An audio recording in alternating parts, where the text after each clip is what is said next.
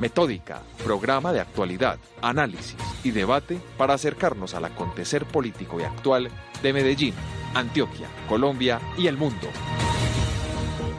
Saludamos de manera muy especial a todos nuestros oyentes que hoy se enlazan con nosotros para escuchar una emisión más de nuestro programa enfocado a temas de comunicación y de política. Saludamos de manera muy, muy especial a nuestros corresponsales en diferentes partes de América Latina y en Australia. Un saludo también caluroso y ojalá se encuentre mucho mejor de salud a nuestro corresponsal en Brasil, ya que presentó quebrantos, pero a pesar de ello, pues nos acompañó en la pasada emisión con un reporte muy significativo e importante de actualidad de lo que estaba sucediendo allí en este importante país de Sudamérica. A ustedes, como les decía, les reitero, una bienvenida muy especial, un agradecimiento a nuestra directora Alejandra Lopera, quien hace posible que hoy desde nuestros hogares lleguemos con la mejor información y como siempre lo hemos dicho, pues buscamos que sea de muy buena calidad en todo sentido. Entonces nos disculparán si en algún momento queda algún bache, pues entenderán que estamos en la distancia, nos estamos protegiendo, estamos cuidándonos, cuidamos a nuestros invitados y por ello todavía seguimos haciendo el programa desde nuestros hogares. A ustedes un saludo muy especial y esperamos pues que disfruten de esta emisión del día de hoy. Actualidad. ¿Y qué mejor y qué tema más actual que hablar del coronavirus?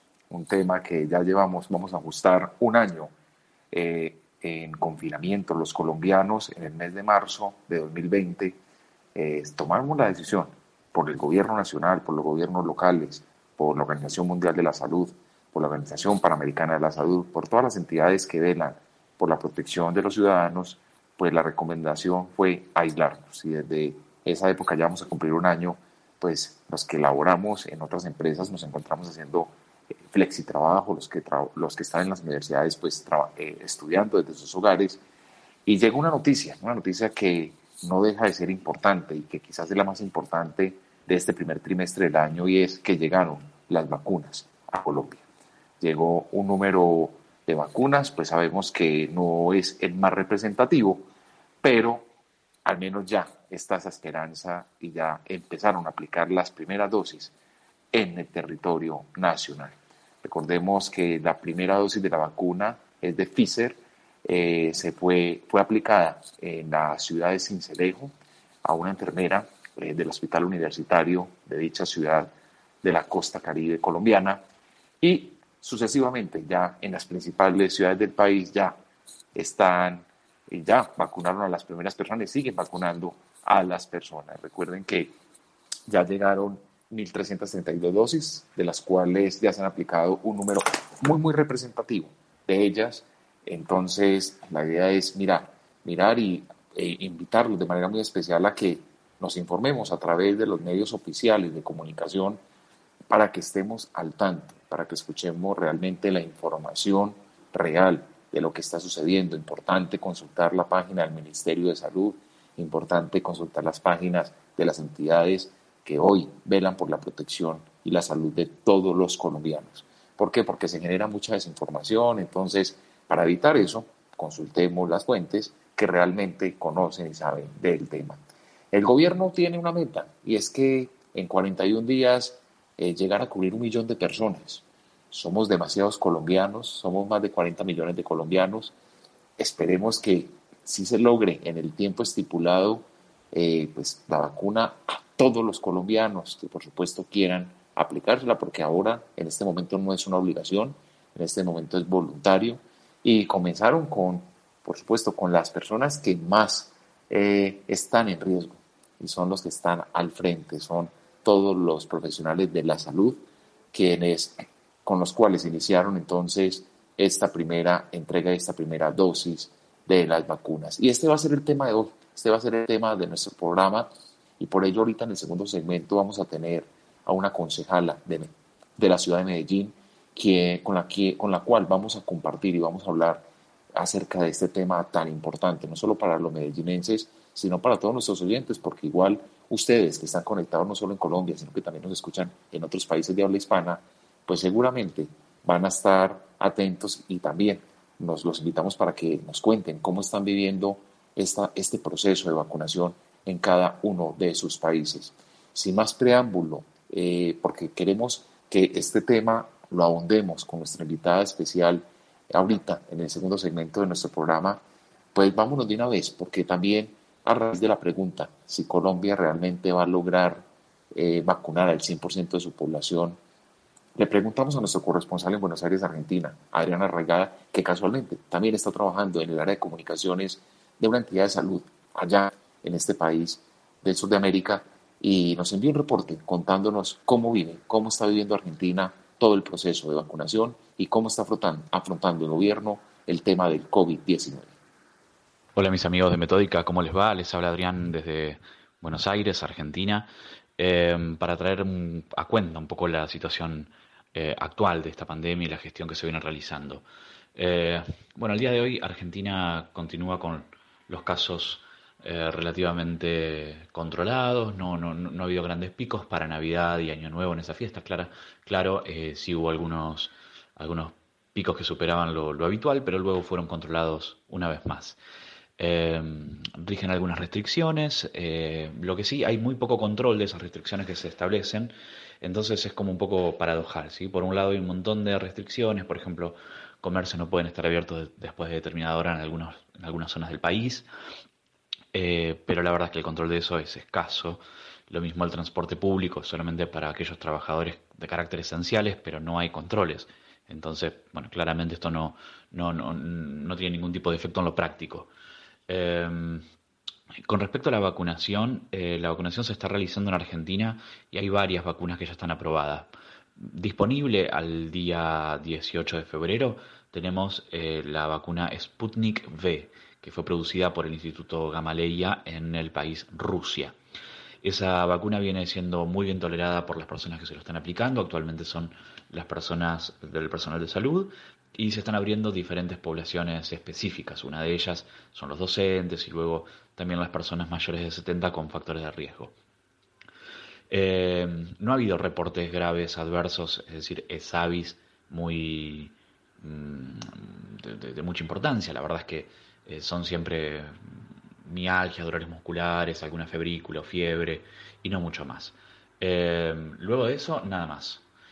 Por otro lado, Argentina lo que tiene es que es un país muy extenso y con muchas diferencias en lo, en lo, en lo regional. Es decir, no es lo mismo Buenos Aires que un país tan, no sé, que, que la ciudad autónoma de Buenos Aires. Entonces, todo el trabajo logístico implica un montón de cuestiones. Esas cuestiones justamente son las que hay que eh, tener en cuenta al momento de pensar toda la planificación. De momento se está pensando solamente en personal médico, en personal em, docente, porque acaban de comenzar las clases presenciales en, Argentina, el ciclo lectivo, y luego se irán abriendo otras poblaciones. Eh, estamos a la espera de que ingresen más vacunas. Eh, están entrando, pero a un ritmo un poco lento, más lento de lo, de lo, esperado. Eh, así que veremos cómo se comporta la naturaleza, digo, la naturaleza logística en todo este tiempo. Los mantendremos informados como siempre y es un placer estar acompañándolos en este 2021. Les manda un saludo Adriana Rayada desde Buenos Aires, Argentina. Participa de nuestros foros semanales ingresando a www.metódica.com.co y síguenos en nuestras redes sociales, Twitter, arroba 1Metódica, Facebook, Metódica Especialistas Comunicación Política, Instagram, Metódica 3849. Análisis y debate semanal.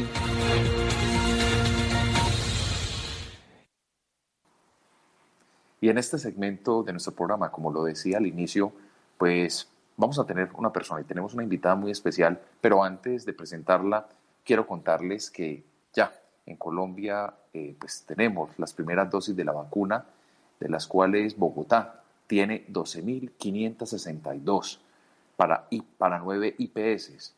Eh, igual, Medellín cuenta con 4.599 dosis. Cali recibió 5.184 unidades y así se ha ido eh, distribuyendo por diferentes lugares y regiones de Colombia. Barranquilla aplicará las primeras 2.556 dosis. Eh, algunos municipios que fueron priorizados en el Atlántico fueron asignados 564 biológicos. A Cartagena se destinaron 1.260 dosis, 282 para el departamento de Bolívar, mientras que a Santander fueron 2.388 dosis y en Cundinamarca 1.770 para 22 UCI ubicadas en los municipios de Girardó, Fusagasugá, Soacha, Pacatativá, Mosquera, Funza, Zipaquirá, Cajicá, Chía, Sopó, Tocancipá, Pacho y Caquesa. Le recordamos entonces también participar activamente de nuestro foro. Allí vamos a tratar y queremos que ustedes eh, opinen acerca de la pregunta que hoy nos trae, si eh, realmente Colombia está preparada para cumplir con la meta de vacunar al 100% de su población. Recuerden que es muy fácil, simplemente ingresan a www.metódica.com.co y allí en, la sección foros eh, se loguean y pueden escribir acerca de este tema. Colombia está preparada para vacunar al 100% de su población. Esperamos escucharlos, esperamos que participen activamente y que también en nuestras redes sociales pues, nos sugieran temas que quieran hablar eh, en nuestros programas. Quiero hacer la precisión. Eh, para el día de hoy queríamos invitar también a alguien de la alcaldía de Medellín para hablar acerca del tema de la revocatoria del mandato del alcalde, que fue nuestro tema de la semana anterior. Y hablando con la jefe de comunicaciones, pues nos contó que están dedicados, perdón, con la jefe de prensa, que están eh, dedicados a hablar en este momento de lo que es tema de vacunas. Por lo tanto, quedan los micrófonos abiertos de metódica para cuando la administración municipal quiera poner un vocero y hablar del tema porque nos gusta, nos gusta conocer también la contraparte, conocer la otra posición, conocer la otra cara, porque eso nos, nos ha caracterizado a nosotros en nuestro programa y en nuestra emisora. Siempre tener los temas, pero validar todas las versiones, porque aquí hacemos y ejercemos un buen periodismo con el objetivo de construir siempre ciudadanía. Y hoy nos acompaña, como les decía, una concejala muy importante de la ciudad de Medellín. Ella es Lina García Gañán, especialista en Derecho Constitucional y maestrando en Estudios Urbanos Regionales en la Universidad Nacional de Colombia. Concejala, bienvenida a nuestro programa Metódica. Andrés Felipe, un saludo especial a usted y a todos los quienes nos siguen en esta transmisión, en esta señal, a todos los internautas, no solo de Medellín y de Antioquia, sino desde cualquier parte del mundo. Feliz y complacida de poder venirles a contar a todos un poquito de este trabajo que venimos haciendo desde el Consejo de Medellín. Como usted bien lo dice, yo soy Lina García, soy concejala por el Centro Democrático, soy la vocera de la bancada, abogada de formación, eh, muy enfocada en los temas de vivienda que me encantan, pero eso no quiere decir que sea ajena a otras realidades ciudadanas que son bien importantes. Muchas gracias por la invitación. Muchas gracias a usted, concejal, y para nosotros, como le decía, es muy importante porque hoy estamos hablando y traemos un tema de mucha actualidad, y es si Colombia está preparada para vacunar al 100% de su población. Y nosotros le hemos preguntado a ciudadanos y tenemos nuestro foro abierto para que la gente opine y nuestras redes sociales. Y pues, concejal, tenemos la noticia y iniciamos nuestro programa contándoles a nuestros oyentes que ya llegó el primer bloque de vacunas a Colombia y que se espera para el 24 de febrero, pues otras 50 mil dosis, dosis más adicionales eh, para el objetivo, pues para poder ir cumpliendo con esa meta. Yo quisiera preguntarle a usted, concejala, desde su experiencia, desde lo que usted ha visto en el Consejo de Medellín, pues si quiere hablemoslo desde lo local, ¿cómo se está preparando Medellín para realizar todo el proceso de vacunación? Y ahorita nos vamos ya a nivel departamental y a nivel nacional.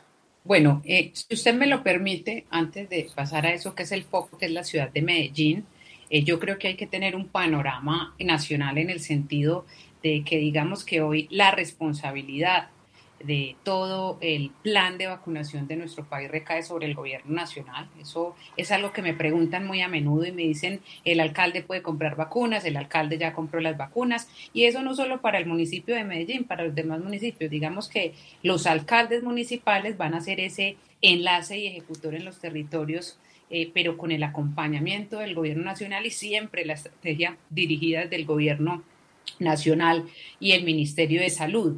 Eh, la pregunta suya de eh, si vamos a alcanzar a vacunar al 100% de la población, pues digamos que ese sería el ideal. Pero digamos que uno de los primeros retos que tiene el Ministerio de Salud y que tiene el gobierno nacional es lograr la inmunidad de rebaño. ¿Qué quiere decir eso? Vacunar el 70% de la población para lograr esta inmunidad, es decir, alrededor de unos 51 millones 049 498 habitantes, es decir, 51 millones y piquito de habitantes eh, que tendría el país para 2021 y para lograr esa inmunidad de rebaño sería el 70% alrededor de unos 35 millones de habitantes en el país. Entonces ese es el, el primer gran reto que yo creo que nosotros tenemos ahorita. En nuestro país alrededor de 1.5 millones de habitantes han padecido COVID-19, eh, cuentan con una inmunidad natural o eso es lo que dicen eh, los epidemiólogos, al menos por cierto periodo de tiempo, eh, y se tendrá que vacunar a más de 34 millones de, de personas, empezando que es muy importante, Andrés Felipe, por esos 11 millones de personas que están priorizadas para lo que se organizaron o prepararon dos fases y cinco etapas. La etapa uno, que es esa, ese primer frente o esa primera línea de estos profesionales de la salud, y los adultos mayores de 80 años. Este es en el momento real en el que estamos hoy. paso al, al plano local en Medellín eh, nos llegaron alrededor de, si no se me escapa, de 4.599 dosis, que fue con lo que se inició hoy en el Hospital General para una auxiliar de enfermería, eh, la enfermera Albarrocío Montoya, que fue la primera, digamos, vacunada en nuestro municipio. Eh, nosotros como Consejo de Medellín, si bien es cierto, no estamos en este momento en sesiones ordinarias, sí venimos desplegando unos encuentros coordinados por el presidente del Consejo, el doctor Jaime Cuartas, eh, donde hemos invitado a que nos cuente al señor gerente de vacunación en Medellín, que también es el secretario de gobierno, al doctor Esteban Restrepo, y a la doctora Andrea Uribe, secretaria de salud, cómo se está preparando Medellín para este gran reto. Entonces, eh, lo que nos han explicado a nosotros, o por lo menos a lo que nosotros le hacemos seguimiento, es a esa cadena de custodia tan importante que tienen que tener las vacunas, esta logística, eh, la cadena de, frío. Hay, hay unas circunstancias especialísimas, Andrés, que se tienen que tener cuenta, en cuenta no solo al momento de transportar, sino pues toda esa logística, pero también al momento de que estas vacunas eh, puedan estar, digamos, actas eh, para poderse inyectar o vacunar a, a la persona que en ese momento sea elegida. Yo le voy a contar brevemente, eso es un proceso de más o menos tres horas las dosis se pasan de un ultracongelador a un refrigerador con el fin de bajarle la temperatura o de atemperarlas eh, y que queden más o menos entre unos 2 u 8 grados. De ahí luego se pasan pues a unas cajas y con eso son llevadas a la IPS para su administración. Para esto el municipio de Medellín contrató 437 personas para todo ese proceso de vacunación. Entonces, como usted lo puede ver, eh, no es un trabajo ni un ejercicio simple, primero porque es la compra de las vacunas que lo hace el gobierno nacional.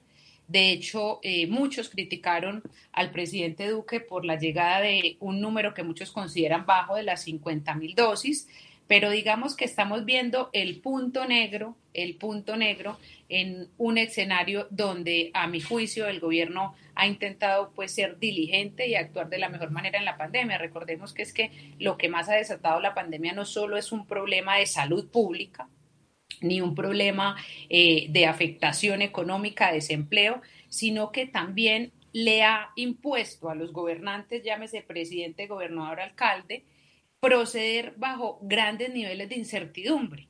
Entonces, digamos que el gobierno nacional tiene que atender el efecto de la salud pública, la reactivación económica, pero también hoy el proceso de vacunación. Entonces, todos quisiéramos que llegaran uno, dos, tres millones de vacunas eh, que van a llegar. Yo creo que de aquí al mes de agosto vamos a tener unos niveles altísimos de vacunación y ahorita les hablo de estos números, pero yo creo que más de empezar a criticar cuántas llegaron es eh, también ver eh, ese gran ejercicio de integración que tienen que tener el gobierno nacional, el departamental y el municipal para ser eficientes y administrar con criterio de oportunidad y eficiencia esas dosis. Yo sí tengo que felicitar a el gobierno del presidente Duque, a la gran labor eh, del ministro de Salud en este, en este propósito y sí prefiero ver el vaso medio lleno antes que medio vacío.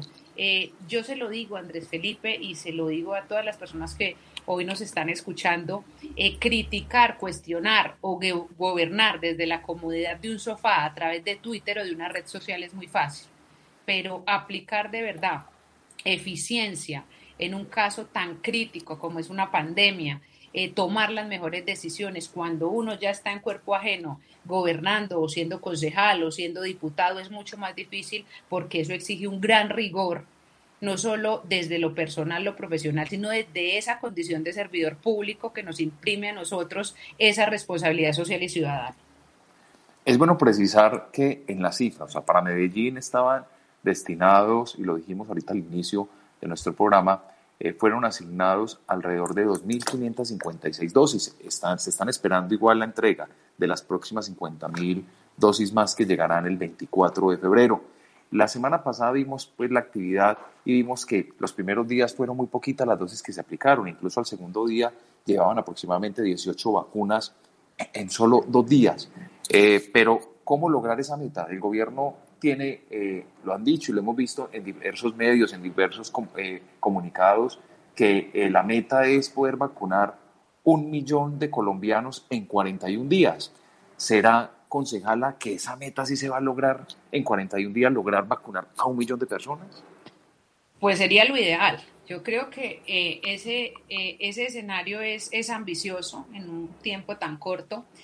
Es ideal, ojalá pudiéramos vacunar a muchos más. Yo quiero confiar en el caso de los diferentes municipios que tengamos esa sincronía con el gobierno. Yo siento que Medellín se ha estado preparando precisamente de estas reuniones que hemos tenido con eh, la alcaldía de Medellín, que nosotros podemos tener una capacidad de respuesta eh, de acuerdo al número de personal que se contrató. Y digamos que Medellín puede cumplir la meta, pero ese millón de personas que van a ser vacunadas no solo es en el municipio de Medellín, van a estar eh, de muchos más municipios, digamos, a lo largo y ancho de la geografía nacional. Entonces es muy importante que, que, que eso va a depender de que de esa interlocución y de ese trabajo mancomunado y articulado que haga el gobierno con esos municipios receptores que van a hacer la vacunación. Yo considero que hoy que Medellín está preparada y pues también si lo hacen con ciudades capitales pues va a ser mucho más rápido y mucho más mucho más ágil. Entonces eh, también depende mucho de cuál vaya a ser la estrategia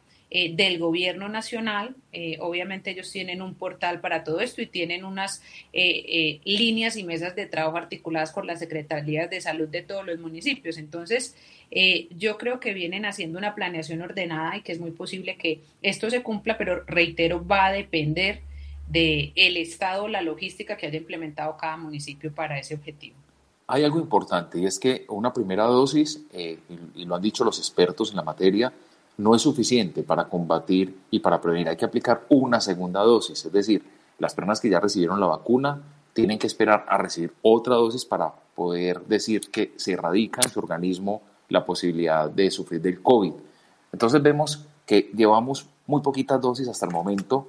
Eh, como usted misma lo decía al principio, pues usted quiere ver el vaso, el vaso medio lleno y no medio vacío, pero vimos, vemos cifras a nivel mundial, vemos cómo otros países y sobre todo las potencias mundiales inmediatamente salieron a comprar las vacunas e incluso ellos compraron, dicen que más dosis de las que necesitan realmente sus habitantes, dejando una brecha importante en países subdesarrollados o en vías de desarrollo que no tienen la misma capacidad económica para comprar. ¿Cómo ve usted eso? ¿Cómo analiza usted como líder política como líder social, como persona que trabaja por la inclusión y porque todos los colombianos eh, pues tengan una mejor calidad de vida y en especial la gente de Medellín, porque usted les hace control político a la administración municipal.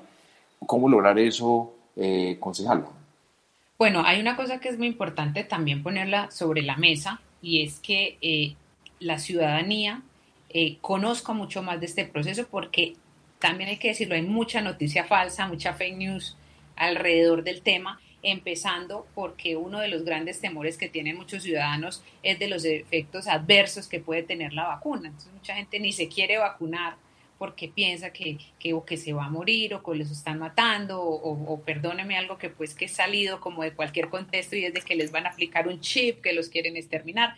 Entonces eso genera eh, una crisis también dentro de la ciudadanía y unos temores que se van volviendo adversos a la misma planeación que puede hacer el gobierno. El gobierno eh, compró eh, o, tiene pensado, eh, digamos, comprar o que lleguen, más bien esa es la palabra, que lleguen 61.5 millones de vacunas. Usted me hablaba de un reto de 30 días, pues yo le digo, el reto es mucho más grande porque las autoridades colombianas tienen proyectado aplicar la vacuna contra coronavirus a 29 millones de colombianos en un periodo de 15 meses.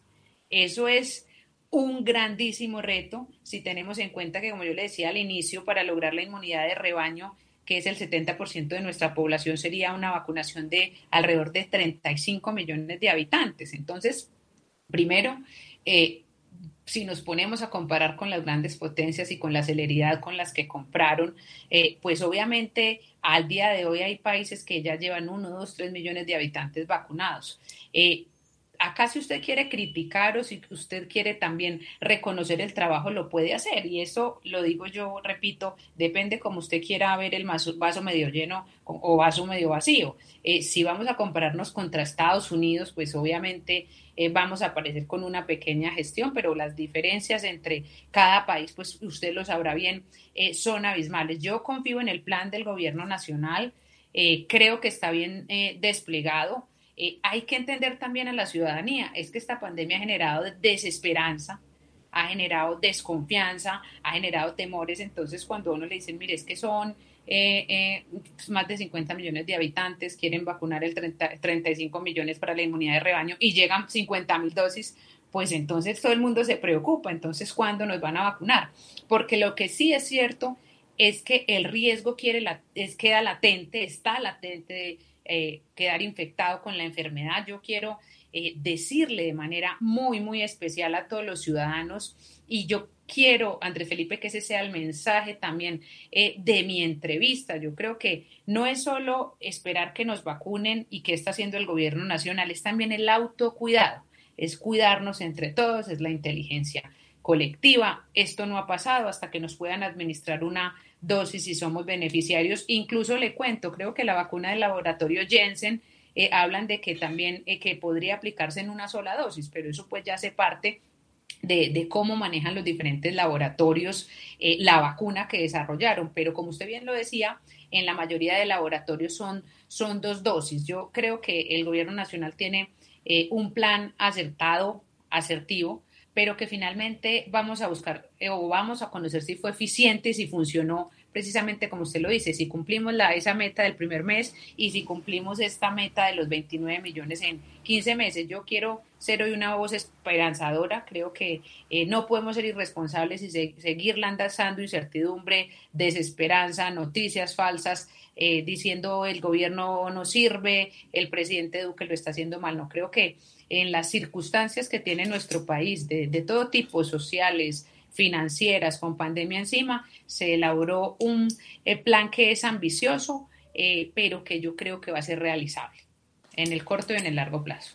Expertos de la salud de la Universidad de los Andes aseguraron a la revista Gerente que independiente y que pueden pasar varios años para que dejemos por completo medidas como el distanciamiento físico, por ejemplo, y la vacuna solo es parte de la solución y siguen motivando al uso adecuado del tapabocas, al mantener el distanciamiento social y evitar aglomeraciones públicas independiente que se reciba la vacuna. Ahí eh, la invitación suya me parece muy importante porque realmente es mostrarle también y contarle a nuestros oyentes que donde se encuentren, porque creo que ningún país en este momento es ajeno al, al COVID-19 pues que nos cuidemos, que nos cuidemos y por eso nosotros hoy realizamos nuestro programa desde la distancia, ustedes de su casa, nosotros desde nuestros hogares, para evitar ese tipo de contacto físico y por eso venimos ya un año desde metódica y desde acústica en la universidad haciendo estos programas para garantizar también la salud de ustedes, nuestros invitados. Concejala, vemos que las medidas siguen, vemos que las vacunas eh, siguen llegando y que faltan todavía muchas por llegar. Usted habla de un mensaje esperanzador que es muy válido, porque ante tanta incertidumbre vemos que no solo se está afectando hoy en, el mundo la salud física por el COVID, sino también la salud mental. La gente está escuchando demasiada información y muchas veces desinformación que lo que hace es generar angustia, ¿cierto? Este programa es para eso. Este programa también es para construir ciudadanía. Pues yo no soy médico, yo sé que usted tampoco es médica, pero hemos leído, hemos consultado medios serios de comunicación y yo quisiera preguntarle a usted, ¿usted considera que la vacuna realmente va a ser el punto final de la pandemia? Bueno, como usted bien lo dice, yo no soy médica, eh, no soy epidemióloga tampoco. Eh, yo creo que no es solo el tema del coronavirus. Recuerde que en 1918 fue la gripe española, eh, también tuvimos el SARS. yo creo que mientras la humanidad exista, las pandemias, los virus, todo ese tipo de cosas van a seguir latentes y existentes. En especial, yo creo que incluso con la vacuna nos vamos a demorar unos años más en, en superar, en superar desafortunadamente este virus pero también decirles que todo tiene un límite, todo tiene un final y yo espero que con el desarrollo de estas vacunas y con el paso del tiempo, repito, en mis términos de abogada, se vaya eh, perfeccionando este desarrollo biológico y pues todos los días obviamente sea o más débil el virus o más y más fuertes nosotros y, se pueda eh, contrarrestar y repeler, ojalá en el corto y en el inmediato plazo, pero yo creo que que nos vamos a demorar unos años más en que, en que haya sido eh, totalmente erradicado eh, el COVID-19, la COVID-19. Concejala, aplicarse la vacuna no es obligatorio, es voluntario y quien lo quiera hacer se inscribe a través de su EPS, su IPS, para estar en la lista de espera. Legalmente, ¿se puede en algún momento tomar la, la decisión jurídica de poner obligatoria la vacuna a los ciudadanos? Yo la verdad lo veo distante, yo lo veo lejano. Eh, pues hay un tema de, de, salud pública y digamos que la mayoría de gobiernos lo que van a querer es sobre todo lograr esa inmunidad de rebaño, también un tema de autonomía de la voluntad, de garantías fundamentales, donde uno pues tendrá derecho a decir si me la aplico o no me la aplico. Eh, creo que son más hoy los que, o por lo menos en el sondeo ciudadano que yo he hecho, esto no puede ser una imposición eh, legal ni una imposición de un gobierno, pero digamos que en lo que uno conoce, eh, son más las personas que se la quieren aplicar, por lo menos uno que está en las calles, que habla eh, con el ciudadano de a pie, con el que habla, se quiere vacunar y de hecho le, le, solicita a uno que si uno tiene conocimiento lo ayuden para que lo vacunen. Ojalá eso estuviera, digamos, en las facultades que tiene uno como concejal de que se pudiera atender a la población pero repito, esto es una estrategia del gobierno nacional y luego se lidera a través de las alcaldías. Incluso yo ahorita explicaba Andrés Felipe sobre el tema de, la primera fase del plan de vacunación en la etapa 1 que hablamos de los trabajadores de la salud y la primera línea, además de los adultos de 80 años en adelante. Es muy bueno también contarles eh, a los internautas acerca de esa etapa 2, que es la vacunación de la población entre los 60 y 79 años y todos los trabajadores de la salud, pero que estén en segunda y tercera línea, porque ahorita se están priorizando a, estos profesionales que están en UCI o están en contacto permanente, eh, digamos, con el virus. Eh, la etapa 3, la etapa 3 que es esa vacunación de la población con comorbilidades entre los 16 y los 59 años y del 100% de los profesores de básica y secundaria.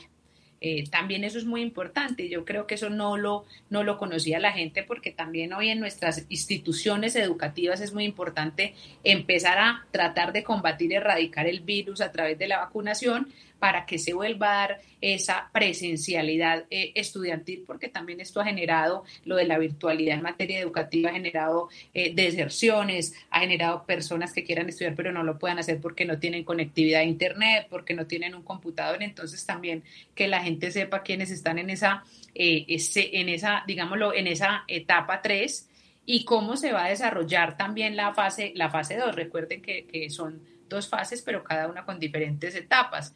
En la, en la fase 2, digamos que sería una etapa 4, ya es toda la vacunación de los cuidadores institucionales y el 100% de las personas en ocupaciones o situaciones de riesgo, como población privada de la libertad, guardias del IMPEC, policías, militares, personas en situación de calle.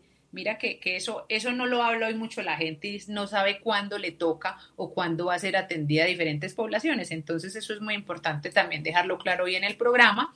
Y en la etapa 5 eh, es la población entre los 16 y los 59 años sin ninguna comorbilidad.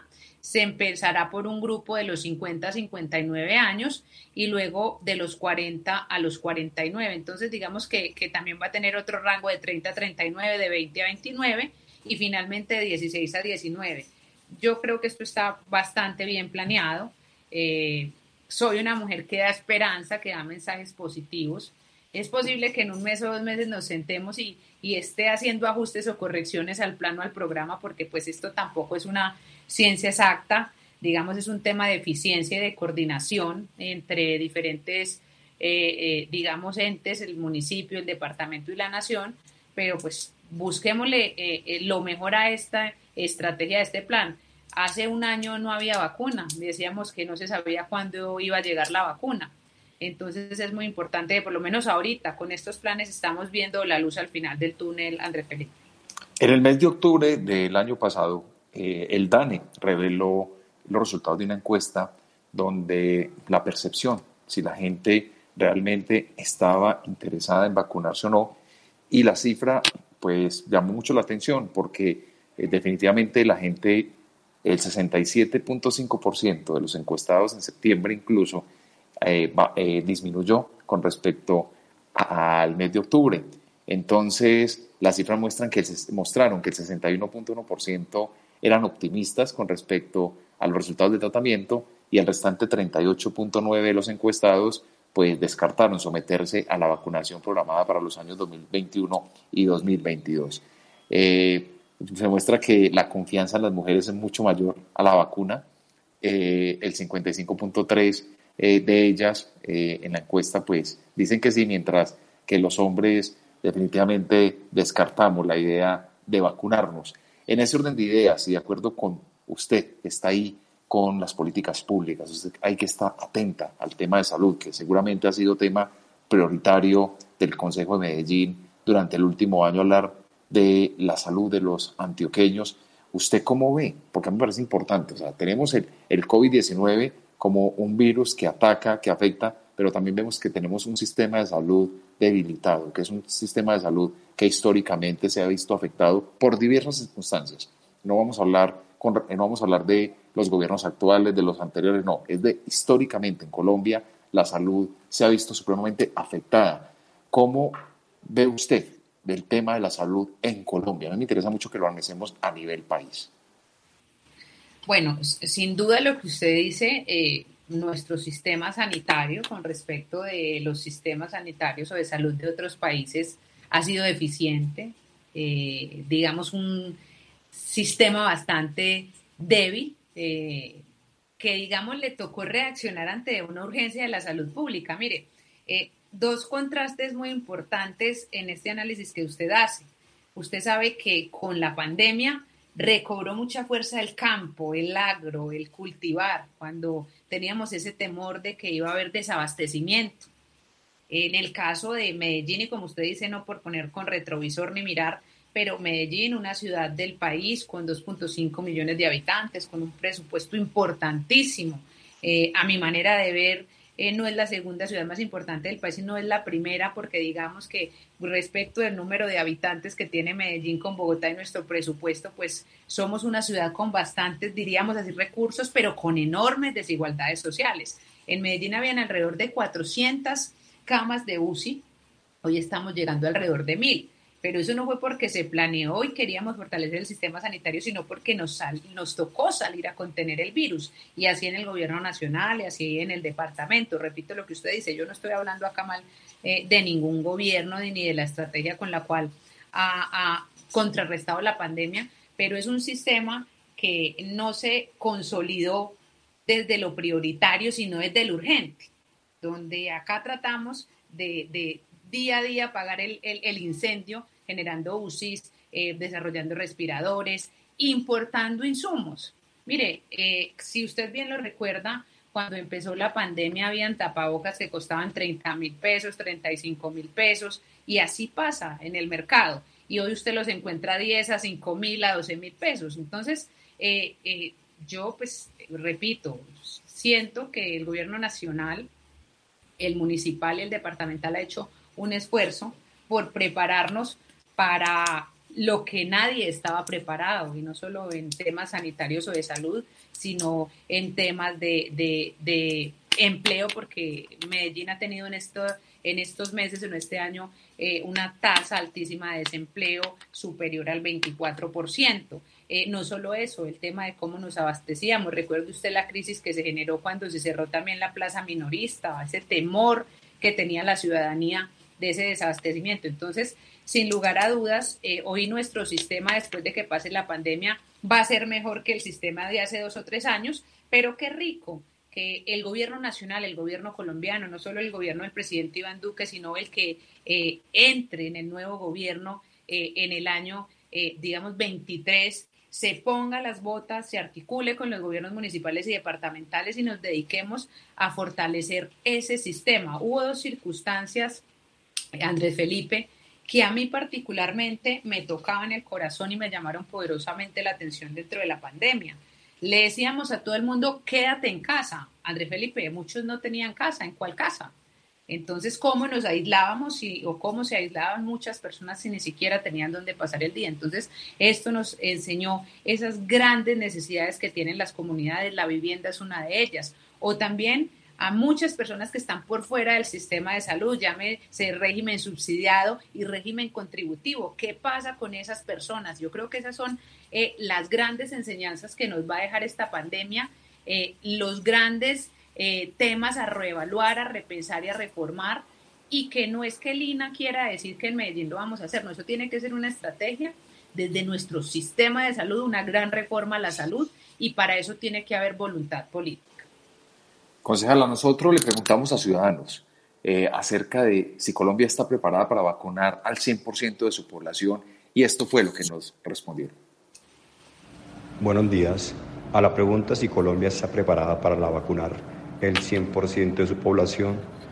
Diría que eso es, como muchos de los otros casos, voluntad política.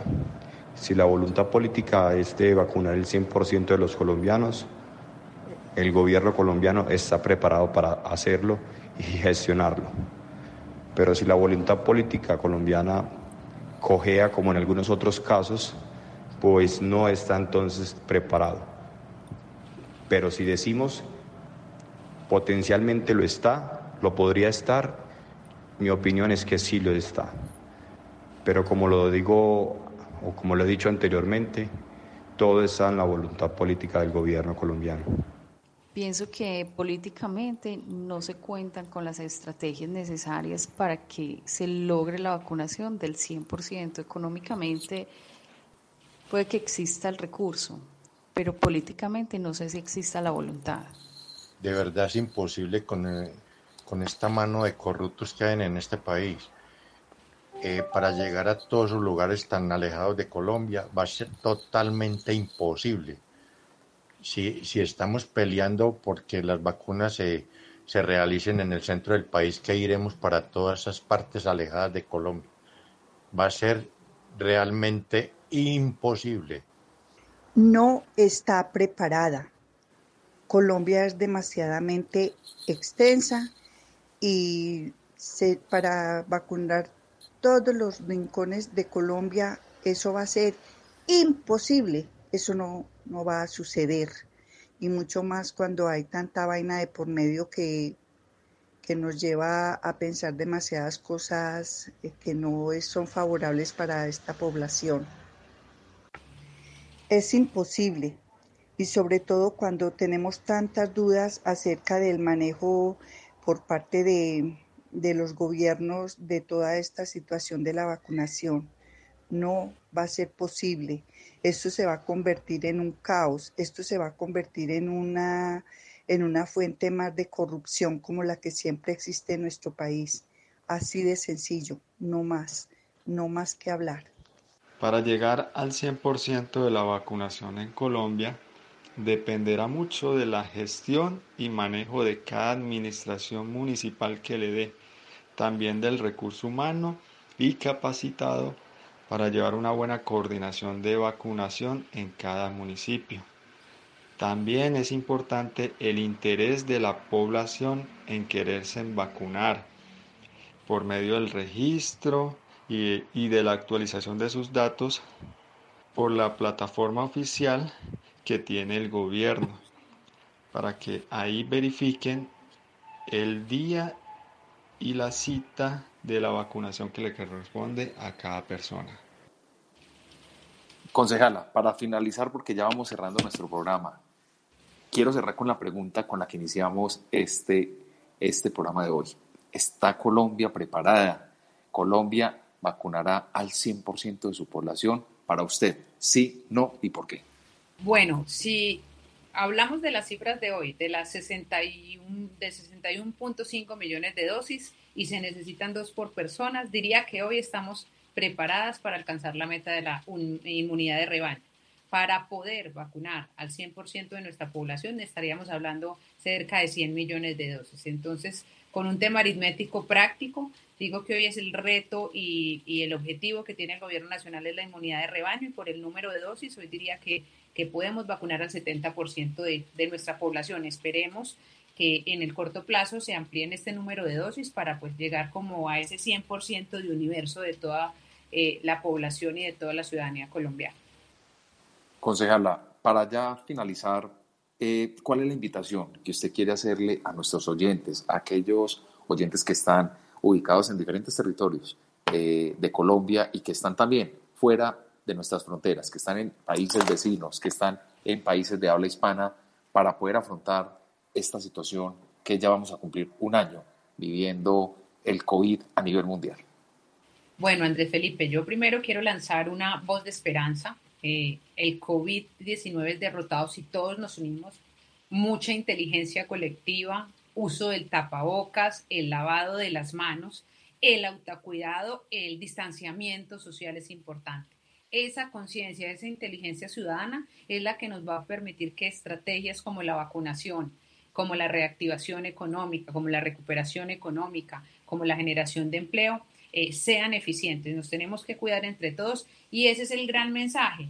Y a todos los que están acá en la ciudad de Medellín o en cualquier municipio de Colombia o en el exterior, yo creo que esta pandemia nos deja dos enseñanzas fundamentales y potentes y es que la salud y la libertad son los tesoros mejores guardados de la humanidad. Se dice, yo le digo a usted siempre que la última pregunta, pero usted conversa muy bueno, entonces yo quiero que analicemos una, y ya finalizamos. Eh, se dice que cuando se promueve la vacunación, cuando se hacen campañas en los países, la gente empieza a generar un efecto contrario, es el rechazo, o sea, se hace la campaña de vacunación y la gente lo que hace es, no, no, no, la, no me la pienso poner. Pero también vemos que hay estudios de personas expertas que dicen que para que haya un, realmente un, un, mejor resultado a la aplicación de la vacuna, pues la inmunidad, y para que sea colectiva, es necesario que realmente la gente sí se vacune para evitar que se propague pues, más eh, el virus. ¿Usted qué piensa a raíz de eso? Tenemos dos minuticos para la respuesta. Bueno, no, yo, yo creo que acá viene también eh, una gran labor pedagógica de los gobiernos, eh, donde le bajemos el tono a esas falsas noticias, a esas fake news, a la desinformación, pero también a la practicidad. Y esto no lo dice una concejala, lo dice la ciudadana, lo dice la mujer. Hemos visto la alta letalidad de este virus. Yo creo que ninguna persona eh, en el territorio puede decir que un familiar, un amigo, un conocido, un vecino falleció por COVID-19 ante la incertidumbre que generaría el no ponerse la vacuna y es de que en cualquier momento me voy a contagiar y no sé si voy a ser asintomático o me voy a complicar y voy a necesitar una UCI, pues yo prefiero vacunarme, eh, creer en la ciencia, creer en el esfuerzo que está haciendo nuestro gobierno por traer las vacunas y generar la inmunidad que me permita eh, tener buena salud si en caso tal de que uno eh, fuera a infectarse con este virus, pues lo pueda repeler porque ya está vacunado. Entonces yo prefiero vacunarme con los riesgos que eso puede tener o implicar, porque repito, no soy médica y hablan de, de efectos adversos, pero yo creo que siempre preservar la vida, estar vivo, será superior a ese temor de vacunarse o no vacunarse. Entonces, la invitación es de más pedagogía del gobierno nacional, invitar más a la ciudadanía contarles cuáles son esos efectos que se pueden generar o no en el corto o en el inmediato plazo, pero siempre anteponiendo que con la vacunación preservamos la vida. Sin vacunarnos estamos expuestos en cualquier caso a la muerte. Concejal Alina García Gañán, muchísimas gracias por habernos acompañado en una emisión más de nuestro programa y esperamos tenerla en una próxima oportunidad. Muchísimas gracias a usted, Andrés Felipe, eh, por permitirme estar con ustedes y opinar sobre este tema que es muy importante en el mundo, no ni siquiera en el municipio de Medellín, en Colombia, sino para todos en, en, el mundo. Un saludo muy especial a todos los que nos acompañan en Medellín, en el territorio nacional, pero sobre todo a esos compatriotas que están lejos del territorio colombiano. Un abrazo muy grande y Dios los bendiga. Muchísimas gracias también a todos nuestros oyentes y nos escuchamos entonces la próxima semana con un tema de actualidad que seguramente les va a encantar. A todos ustedes una feliz semana. Metódica, programa de actualidad, análisis y debate para acercarnos al acontecer político y actual de Medellín, Antioquia, Colombia y el mundo.